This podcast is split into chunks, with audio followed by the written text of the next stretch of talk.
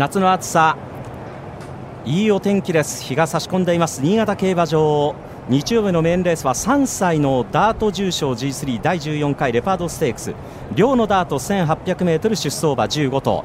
4コーナーから直線の入り口にスタートゲートが設けられています。今日はこの朝方、まあ、この競馬開催前は強い雨もあった新潟競馬場なんですが、えー、時間が経つごとに天気が回復して今はゲートの影馬の影がくっきりとこのダートコースに移るようになっています。枠入りはスムーズです。1番人気は大勢ドレフォン。ただ人気は接近。そして前に行きたい馬も多い。ペースも気になるレパードステークス。最後のゲートインはカフジオクタゴンです。後ろから行く馬展開が向くかどうか。全馬ゲートイン完了。レパードステークス。スタートしました。少しばらついたスタートになりました。1番人気の大勢ドレフォン内からスーッと好スタートを切りましたがどの位置で競馬をするのか。さあ前に行きたい馬が78頭いるんですが先行争い何が制すのか。内からヘラルド・バローズさらには名将譲る派さらには11番のギャラクシーナイトを前に行っている。やはり好位集団ごった返して7頭8頭横一線先行争い。1コーナーに向かって1番のヘラルド・バローズか名将譲る派さらには4番のインディゴブラックも前目につけている1コーナー左にカーブ。まだ隊列固まっていませんがヘラルド・バローズが先頭を取って1、2コーナー中間から2コーナーカーブ。名将譲る派が競りかける。2頭が先頭2番手2馬審査インディゴブラック3番手1馬審査レッドラパルマさらにはシダーがつけているお父さんは北高タルマイ10年前このレースを勝っている。1馬審査大勢ドルフォンは後位の内を進んでいます。前から7馬審査6馬審査あとはカフジオクタゴンにギャラクシーナイトバレルゾーン向こう上面中ほどさらにはラブパイローは逃げられませんでした。後ろからです。そしてハピが位置を押し上げていく。最初の 1000m1 分0秒5でいっています。そして中団の中には14番ライラボンドそしてホウオウルーレットも中団。声位置を押し上げてそしてトウセツその外からビヨンド・ザ・ファザーであります。7番のバレルターンは最後方に下がってそれでも先頭から最後方まで15頭馬群固まって大体12馬身圏内。ヘラルド・バローズが逃げて首ほどのリード。名将譲る派2番手あとは馬場のサンブロコルに持ち出して大勢ドレフォン。右ムチが入ってレッドラパルマ第4コーナーカーブ直線コースに向いた。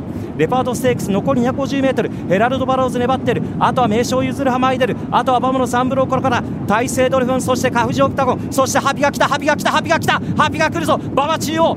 馬場中央カフジオクタゴンカフジオクタゴンハピさらにはうちで大勢ドレフォン大勢ドレフォンハピカフジオクタゴン。しかしカフジオクタゴンか。カフジオクタゴンを仕切ったゴールインカフジオクタゴンです。重賞初挑戦初制覇。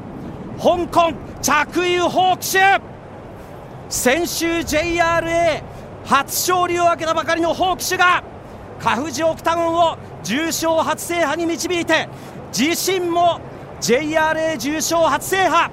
勝ちタイムは1分51秒9です。そして2着は2番の大勢ドレフォン。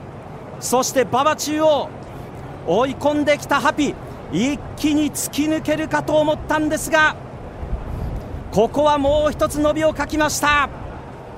勝ちタイムは1分51秒92着争いは大勢ドレフォンかハピかというところです。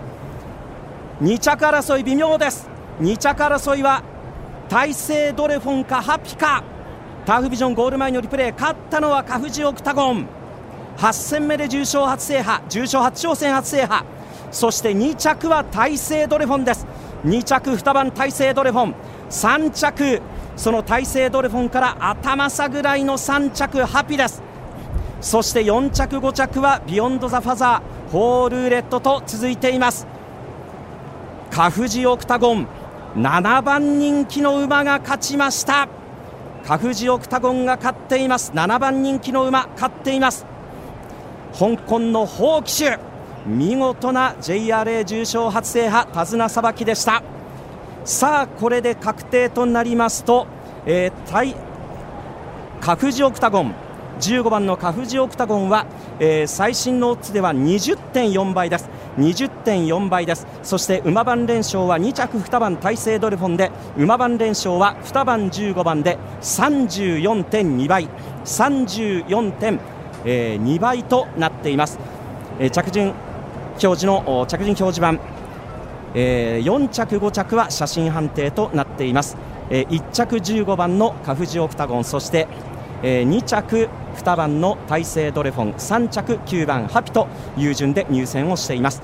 お送りしてきました新潟競馬場第14回レパードステークス G3 勝ちましたのは7番人気これが重賞初挑戦初制覇。